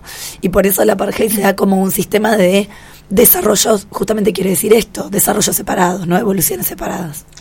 Genial. O sea, ¿Se acuerdan también cuando hablamos de sectas y hablamos de la familia de Manson? Sí. Que él decía. Ah, no. No, no, no. Ah, que él decía que iba a haber una guerra entre blancos y negros. y claro, y que los razón, negros sí. físicamente eran, eh, superiores, sí, y que pero eran inferiores intelectualmente y que por eso los iban a someter y iban a ser como los reyes del esa, esa, esa secta, digamos. Una idea interesante, digamos, para pensar esto del darwinismo social es que, digamos, el positivismo y la ciencia, después de la revolución industrial, son como los ejes sobre los que se justifica todo el orden económico, ¿no? Así como en la Edad Media la religión eh, justificaba el poder del rey, el rey era un representante de Dios y de hecho se prohíbe todo el pensamiento filosófico y se lo, persigue con la Inquisición. Bueno, a partir del, del, digamos, del despegue del capitalismo, con la revolución industrial en el siglo XVIII, es la ciencia, digamos, lo que va a poder justificar el poder económico y las jerarquías sociales. Y en ese sentido hay que entender cómo funciona el darwinismo social. No está tan lejos tampoco la cuestión religiosa del darwinismo. Vieron que como acá se abrió un poco el debate entre la religión y el darwinismo y el cambio de paradigma que supuso el darwinismo con respecto a la evolución. Pero, por ejemplo, en la época victoriana, la idea religiosa y filosófica dominante en Europa era conocida como la teología natural o la religión de la naturaleza, que decía que en la sociedad existía una lucha por la existencia, digamos, donde los débiles eran víctimas de los fuertes, ¿no? Y esa lucha no era como algo malo, sino era una ley natural que permitía la armonía. Alexander Pope decía, por ejemplo, mal parcial, bien universal. Y así las guerras, las invasiones o cualquier hecho de opresión eh, formaban parte de esa naturaleza y era un mecanismo, digamos, eh, providencial que- donde cualquier masacre podía contribuir a un bien general, digamos. Otra. En 1778, Thomas Malthus, ¿lo conocen? Me suena. pastor anglicano, publica su ensayo sobre, sí, tremendo, Malthus, publica su ensayo sobre el principio de la población y ahí directamente dice que, fuerte, ¿no? Directamente la eliminación de ciertos individuos era parte de la regla de la naturaleza y además necesaria para eh, controlar el exceso de la población. Decía, por ejemplo, que la ayuda a los pobres o a los explotados, esto cito textual, es contra la naturaleza, siendo la libre competencia necesaria para el futuro de la sociedad. Esto 1778. Entonces, acá hay un debate grande porque muchos dicen que es Ahí Darwin. debe haber hecho el copy-paste, Milei. Vieron que se, de- se demostró que sus libros son un plagio total Sí. de capítulos enteros. Sí. Sacó de ahí. Bueno, y acá está ahí todo un debate grande, porque muchos dicen que Darwin tomó esto de Malthus, en realidad. Y que es esto lo que permite que el darwinismo en el campo de la biología se imponga como el modelo general de estudio. Porque de alguna manera justifica esto que decimos, el poder de las clases dominantes y acompaña todo este paradigma capitalista que se está desarrollando en esa época. Si quieren aprender sobre darwinismo social, tienen que leer Harry Potter. ¿O no? Sí. ¿Viste? Es como que medio el, el planteo sería si el huevo o la gallina, ¿no? Que fue Por antes. eso. Y aparte pensar que también triunfa, porque la biología, las teorías científicas, perdón, si vos, Nacho, me vas a discutir esto, pero a ver A qué te ver. parece. Las teorías científicas cobran relevancia y son escuchadas por la, por, por la ciencia, por la cultura, porque acompañan o no un sistema económico también. Y la ciencia es el, el sistema que avala. que de alguna manera Darwin triunfa porque hay digamos, toda una un- hay una cosa que se relaciona con la otra. En el capítulo 5 del origen del hombre, 1871, dice, habla de cómo la selección natural afectaba lo que llamaba las naciones civilizadas. Y habla de la raza inferior y de la raza superior. Y dice, literalmente, que los miembros débiles de las naciones civilizadas van propagando su naturaleza, los miembros débiles, con un grave detrimento de la especie humana. Es decir, advierte también lo peligroso de dejar crecer a las llamadas razas inferiores. Fuerte esto. Demasiado, sí. Bueno, yo tengo que toser, chicos. Estoy Sí. muriendo también. Y no me estoy adaptando a este microclima. Herbert es... Gracias. ¿Agua con la bandera? Sí, no, no tiene la ¿Lo bandera. de siempre? Ah. Lo de Herbert Spencer es el sociólogo que se ocupó básicamente de sistematizar todo esto y de desarrollar toda esta teoría que es el darwinismo social, es como el padre del darwinismo social y justamente parafrasea todos estos pasajes de Darwin que ya están en el origen del hombre. Y va intentando dar argumentos de lo social, y es muy interesante porque, por ejemplo, dice, ex- explica el caso de las mujeres que dice que nunca van a poder gobernar o dirigir porque son eh, incapaces genéticamente. ¿Algo para Ah, aportar? No. Se llamaban así. Sin comentarios. Nada para decir. Bueno, uy, otra idea interesante asociada a esto. Sí. Cuando uno piensa en el nazismo, por ejemplo, en esta obsesión por la raza superior y evolucionada, no hay que pensarlo como algo loco, ¿no? Uno no- piensa que el nazismo es, es algo como que es irracional, Ah, no. pero en realidad, si uno No. mira, está, es Sí, algo- está sustentado por un montón de líneas de pensamiento que, Por- preceden. por supuesto, por toda una filosofía que está también muy arraigada al, or- al- al origen del capitalismo. Eh, y obviamente que medio que esta teoría quedó obsoleta después de la Segunda Guerra Mundial, aunque, Aunque, aunque se ve algo de esto, por ejemplo en la meritocracia. sí. ¿Por Pasa qué? que para mí pierde el componente genético y se mantiene con otros otros elementos, digamos, que tienen, están más relacionados con... No, esta idea de, claro, digamos. de que el mérito propio tiene que ver con la competencia y, Claro. con, y con el esfuerzo personal y con esta capacidad adaptativa. Bueno, la meritocracia tiene que ver mucho con este darwinismo social y también medio que se traslada a todas estas pseudociencias como que intentan explicar fenómenos sociales desde el paradigma de la naturaleza. Desde lo hablamos. ¿En dónde lo hablamos eso? con las abejas. Con las abejas, sí. ¿Cuánto que volvimos al, El de las abejas. al capítulo de las abejas? Sí. Las abejas son todo. Porque Las las, abejas- abejas son las especies, ellas son la especie superior. Sí, eh, o sea que también a mí no me gusta cuando la gente quiere explicar algo social desde la naturaleza. Sí. Es- Es que- Eso me, me hace ruido, me molesta. Aparte, eso est- está fuera de tiempo, digo. Siempre que, que hablamos de, de cómo surgen las ciencias sociales, esto de que siempre están en tela de juicio en cuanto a si el hombre puede ser objeto y Claro. sujeto de estudio.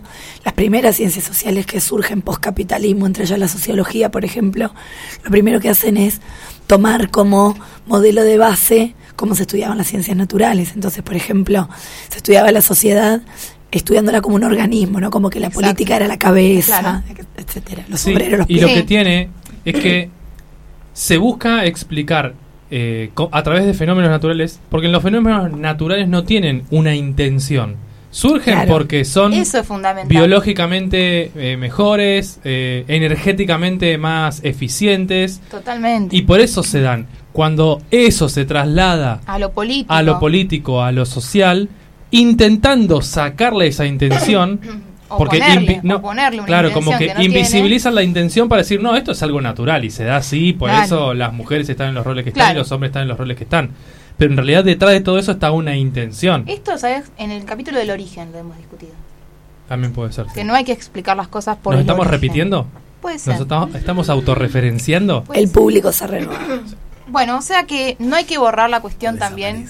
O sea, no hay que con la naturaleza intentar borrar la cuestión histórica, política, social, el lenguaje, lo, lo compleja que es eh, la, la sociedad y la cultura y, y las dinámicas humanas, digamos, ¿no? Sí, y la misma ciencia, me quedé con lo otro, que la misma ciencia que está intentando explicar fenómenos naturales sin intención, tiene intención. O sea, la misma ciencia tiene una intención clara, que ahora se está intentando también desconstruir y hay otras corrientes. Claro.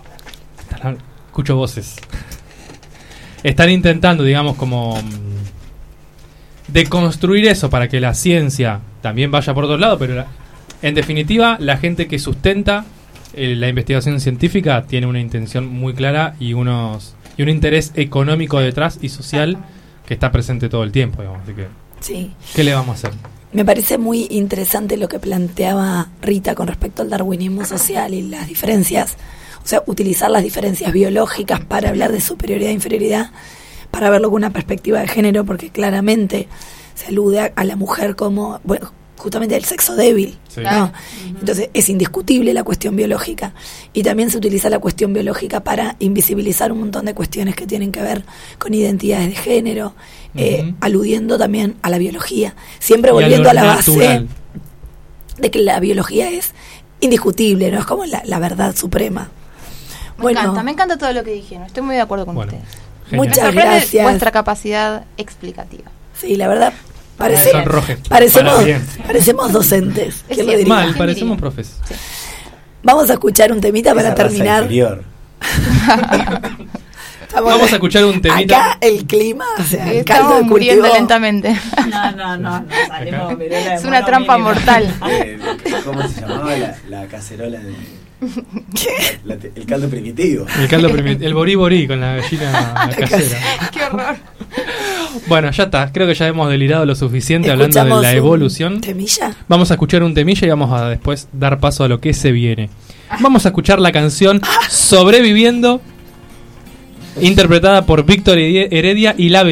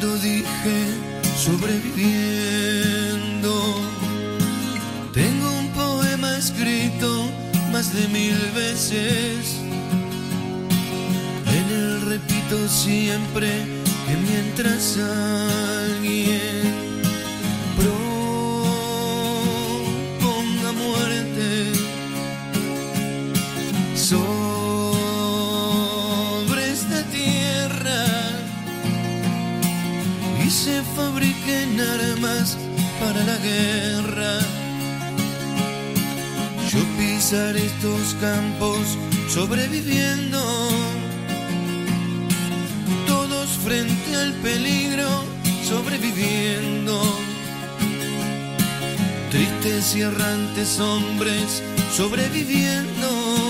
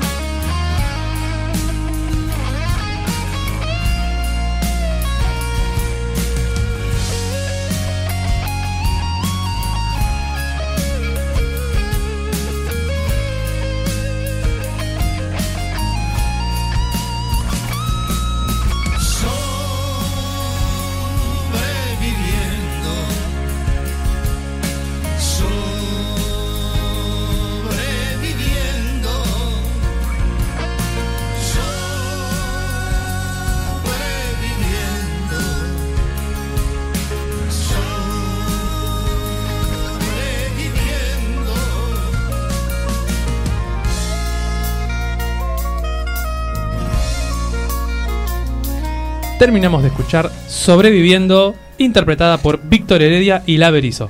Esta canción es de Víctor Heredia, ¿no? Es de Víctor Heredia, sí. Y queríamos mencionar también que el cantante del Averizo es un confeso darwinista social. Lo ha dicho en varios medios. Por eso lo bueno. pusimos. Comentarios, por eso. Todo Obvio. tiene que ver con todo. Obvio. ¿De qué se piensa? ¿no? Acá hay varias capas de intencionalidad también. Total. Exacto. Bien, vamos a continuar con este magnífico programa.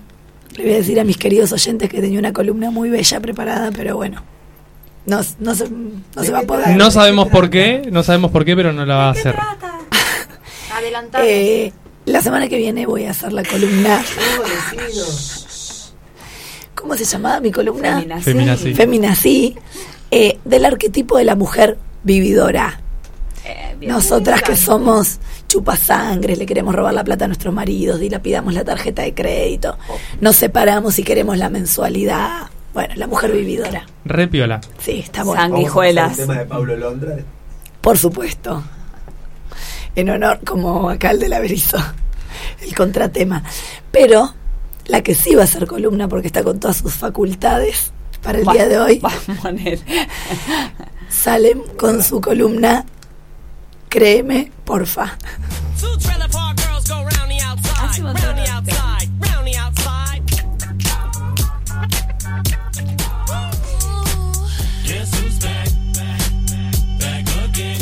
Bien, con todo esto de mi ausencia en la radio y diversas cosas, eh, hace un montón que créeme, porfa, no está eh, en vivo. Me gustó el ruidito, pero tengo calor. Eh, bien, eh, mi columna tenía que ver un poco con la columna de Lola, pero Ah. no importa. Nos vamos. Hasta la próxima. Ay, pará, dale, decila igual.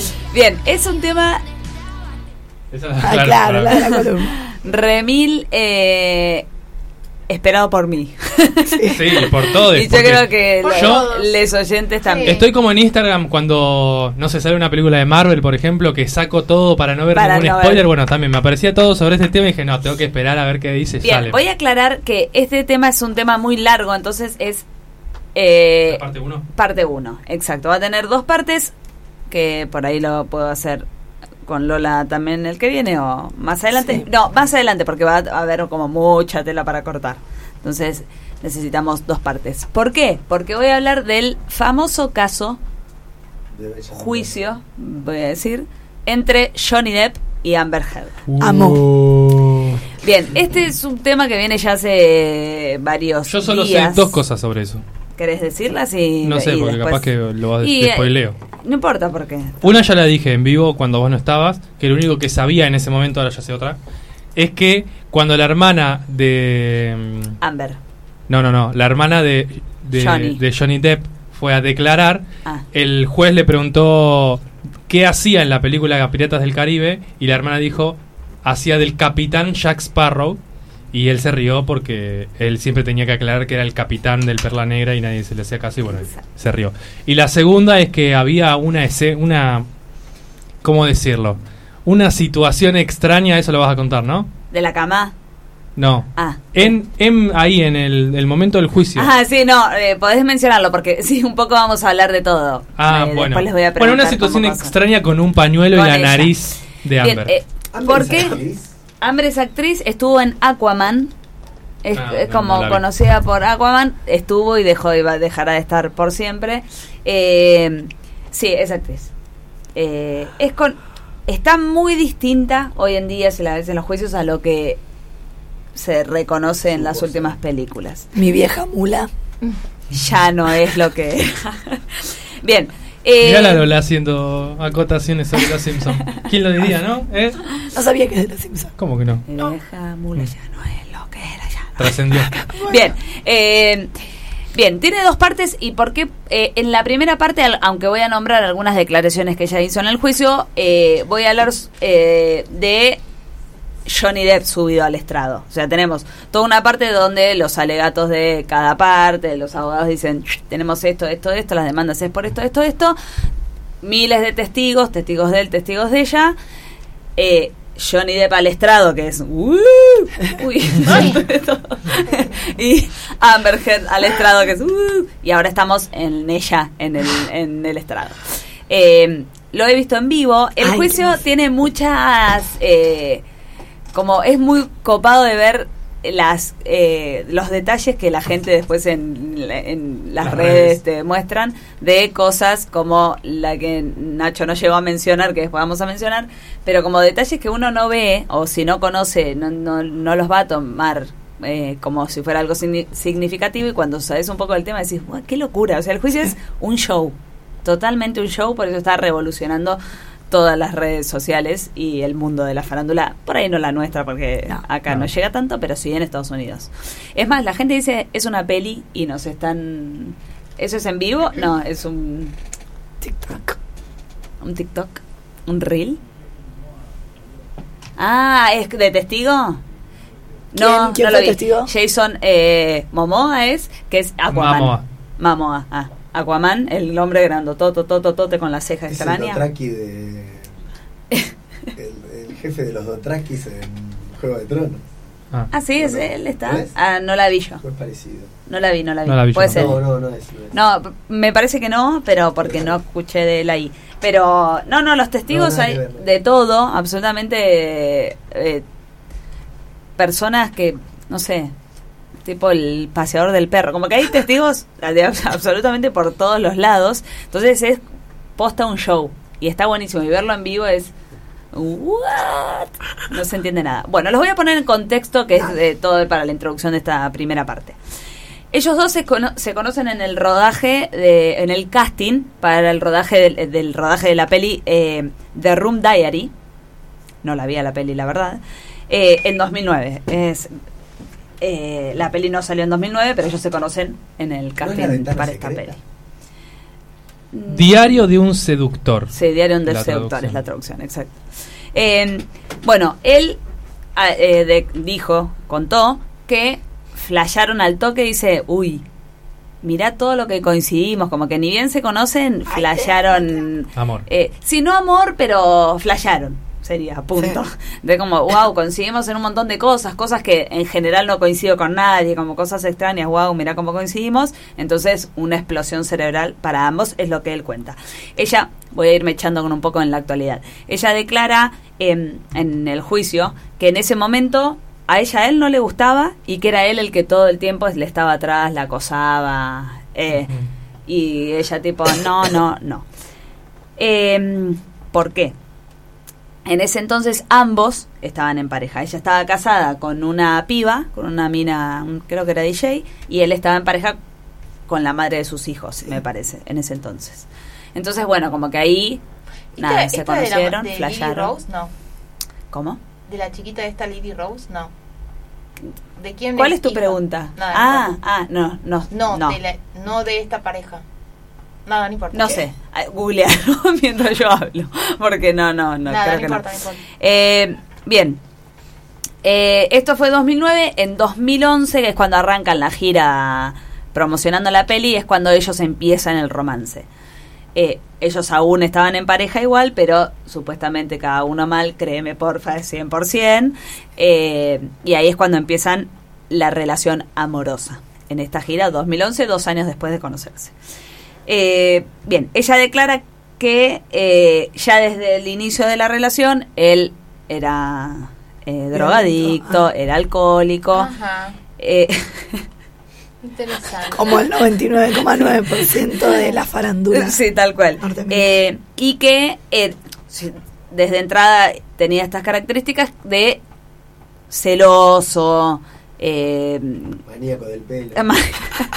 pero la quería. Sí. Eh, de, de- de maltratador, como que siempre la maltrataba y todo porque vivía en una. eh, Claro. ¿entendés? Entonces ella declara que sí, que desde siempre fue la relación fue bastante tirada de, sí, de los pelos. Literal. no quería ser literal, pero sí. Bueno. Eh, además los dos tienen pelo largo. Entonces va para ambos lados. Eh, a pesar de toda esta, relación tormentosa que comenzó en 2011, en 2015 ellos se casan en una, en una boda bastante privada en Bahamas. Eh, muy linda, por cierto, he visto fotos buscando información y se veían muy lindas las fotos. Eh, y ella declara hoy en día que el mismo día de su boda, él en una en un mundo de puro alcohol y drogas, la maltrató físicamente ese día también. Eh, como que no, no se rescataba ni el día de su boda, Claro. según ella. Bien, eh, al año siguiente, 2016, ellos se casan en 2015, Amber eh, solicita el divorcio y además pide una orden de alejamiento hacia Muy Johnny. bonita ella. Sí. Eh, y ahí es cuando se la conceden, o sea, le dan la, la- la- la orden de alejamiento y es cuando empiezan las negociaciones acá. para el divorcio. Ella está con lo, lo que me dijo. Era. Bueno, en un acuerdo que llegan, eh, Johnny Depp le paga 7 millones de, tranqui, ¿no? De dólares. No, no Sí, que Johnny Depp, para Johnny Depp, 7 millones de dólares. Ella creo no que en ese nada. momento había pedido 14 millones, no me lo anoté, pero recuerdo eso. Él le da 7 millones libres de impuestos, se lo lleva así, Tucu. Eh, no habían firmado ninguna, ningún acuerdo premat- prematrimonial, claramente él tenía muchísima más guita que ella. No sé las edades, ¿sabes qué? Ahora que lo estoy pensando, lo ella es bastante más chica, Sí. pero... Llevan varios años. Perdón, no yo había leído también que los hijos de Johnny Depp, cuando él se va a casar con ella, le dice, oh, papi, no, no te metas ahí, la mina está loca, como que los Ya hijos... entrada se sabía. Sí, no, no estaban Bien, de acuerdo. ella, después de recibir estos 7 millones en televisión, se compromete a donar mitad a una asociación y mitad a otra. Una es... el- Johnny el- Depp, los- 58. Amber Heard, 36. Bastante. Bien. Eh, y sácale 8 años. 22 50. años. 50 contra 28. La hija. De Johnny Depp. Sí, pero no sé con quién. No, con la, Ah. no, no, tienen hijos en común, ¿eh? No, no, ellos Ah. no tienen hijos. Eh, bien. Eh, pensaba esto, sí, no, no, él no tiene hijos chicos tampoco, No, son no. grandes los hijos. Bien, ella se compromete a donar mitad y mitad. Esto estoy hablando en ese momento que era 2016, un poco más. Eh, después de esto, eh, al día de la fecha, y en el juicio se habló en su parte, porque yo voy a hablar de la parte de Johnny, pero en la parte de ella se habló de estos 7 millones que ella declaró que los iba a donar, la mujer más buena del mundo. De- ¿Qué onda? Porque hasta el día de hoy no hay nada sobre No, no. esas donaciones. Y en lo último que vi, justo un clip, le dicen una de las abogadas que tiene Johnny, que encima la lo Dicen shipean. que el buffet de abogados de No, él es un- lo que pasa es que el bufete de abogados de ella, es, de ella es un desastre. Claro. Pero un desastre. Pobre. O sea, un- hay un clip que se no sé si lo vieron, donde el abogado le pregunta algo y responden, el, un testigo responde y el mismo abogado dice objeción, Ah, sí, esos se son objeta a sí rumores. mismo. Sí, Y, y la jueza le dice, pero vos hiciste la pregunta. sí, lo vi. O sea, imagínate el nivel de... Sí, no, no, no. Es de verdad, sketch. tipo, parece joda. Por eso Parece es como un show. Porque de verdad los abogados de ella la hunden cada día más. Y los abogados de él, un 10. Excelente, te felicito, Raro. te felicito. Y sí. Carita feliz. Eh, bueno, ship- lo shipean con una abogada. Eh, tiene una abogada que es una grosa que en las últimas, en los últimos días tuvo bastante Protagonismo. Sí, protagonismo porque le fue bastante bien en las preguntas que hizo y entonces y Johnny muy contento y se los ve como saludándose re felices y todos tipos, sí, están saliendo, la gente necesita una Romance. sí, una historia de amor. Bien, Voy a buscar a la abogada. uy, ¿Cómo vamos? No, bueno, a las 8 es- tenemos que pasar a... Un ratito antes. Ok, listo, ahora. Un ratito antes, por eso. ¿Querés cerrar? No, bueno, voy rápido, voy. Ah. y bueno, Dale. Tenemos que seguir el programa que viene con esto, por favor. Parte Sí. 2. lo corto acá. Bueno, Esta historia da- continuará. haz un cierre, haz un cierre de eso. No, eh, Shipean al. No, y voy a cerrar esta parte. Ellos eh, llega, ella escribe un artículo en un en The Sun, una sí, un, no, en The Washington Post, lo de The Sun es otra cosa, donde eh, dice que había sufrido abusos físicos y sexuales. No lo menciona Johnny Depp, pero bueno, había hacía tres meses que se había divorciado. Entonces, dos días después de que ese artículo salga, Johnny le sacan el Animales Fantásticos 3, él era protagonista de Animales Fantásticos 2, Sí. le sacan esa peli y lo retiran, dicen, mira, con toda este, esta denuncia que te hicieron, pero no te hicieron, Sí, muchas Una eh, peli- productoras le dieron la espalda a Johnny bien, pero solo con el artículo sin nombrarlo, le sacan de acá. Y Disney le da la baja para Piratas del Caribe, que era un... que iba a ganar 25 millones de dólares literal, le da la baja de eso. Entonces, ahí Johnny demanda a The Sun, que es una revista que sale de esto, porque él lo, dif- lo difama. Le Claro. sube un, título de el, golpe, el maltratador de esposas, lo pierde, entonces dice, perdí, bueno, Amber, voy por ti. Claro. Lo voy a cortar ahí. Ahí es cuando Uy, arranca la... eh, Alto ahí es cuando arranca, arranca el juicio de ellos dos. Bien, Yo ¿se digo que la semana Sí. que viene arrancamos directamente con la columna Me parece Salem bien. y después hacemos el tema del día. Me parece bien. Propongo. Dale. Bien. Reunión de producción en vivo y en directo. Sí, sí, de una. Bueno, nos vamos a despedir entonces. Bueno, vamos a, a comenzar despidiendo a nuestro fantástico equipo, comenzando por ella, por mi amiga personal, La mía también. ni más ni menos que Rita. Muchas gracias. Locha. ¿Cómo era Locha? Locho. ¿Verdad? Eh, nos vemos la semana que viene. Nos vemos la semana que viene. Y hasta la victoria. Siempre. Parecita. Continuamos despidiendo a él, a Felipe el fantástico, que es ni más ni menos que Felipe. Bueno, me despido de esta mesa. Saludo de nuevo a Marce en su día. Le quiero mandar también un saludo a un amigo, Tino Cuduñuelo, que propuso, eh, no, no propuso, dijo, quiero escucharlos hablar de la evolución. eh, y- Que nos dé la y- devolución. Sí, esperemos que nos haya escuchado. Así Sí. que. Saludos. Abrazo grande que para él. Al menos le mando- puso me gusta en Instagram. Es verdad, bien, así que le bien, mando un bien. saludo, un abrazo grande a mi amigo Tino. Un abrazo y un saludo para él. Y continuamos despidiendo a nuestro equipo, siguiendo por mi otra amiga personal, Salem.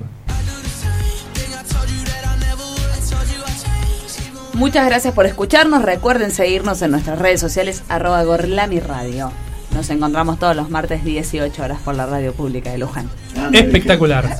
Y ahora sí, anteúltima, pero no menos importante, hoy sin voz, menos voz que ayer. Ah, no, ahora es Toxic. No, ya me confundí. ¡Lola! Con la voz más tóxica que ayer. Sí, yo estoy más tóxica. Más tóxica que nunca. Muchas gracias Nacho, muchas gracias equipo, muchas gracias Marce, feliz día. Que Feliz día, lindo. Y muchas gracias a todos los que estuvieron del otro lado escuchando. Nos vemos el martes que viene y lo despedimos a él.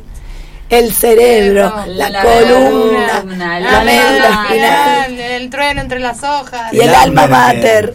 Nacho. Muy buenas tardes, muy buenas noches para todos. Nos encontramos el martes que viene a las 18 desde la Radio Pública de Luján.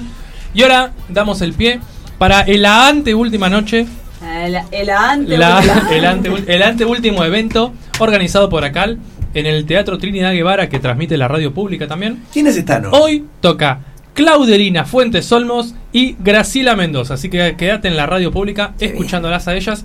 Y ahora vamos a escuchar un tema de Harry Styles que no es el nombre. Treat people with kindness. Esa. Chau, chau.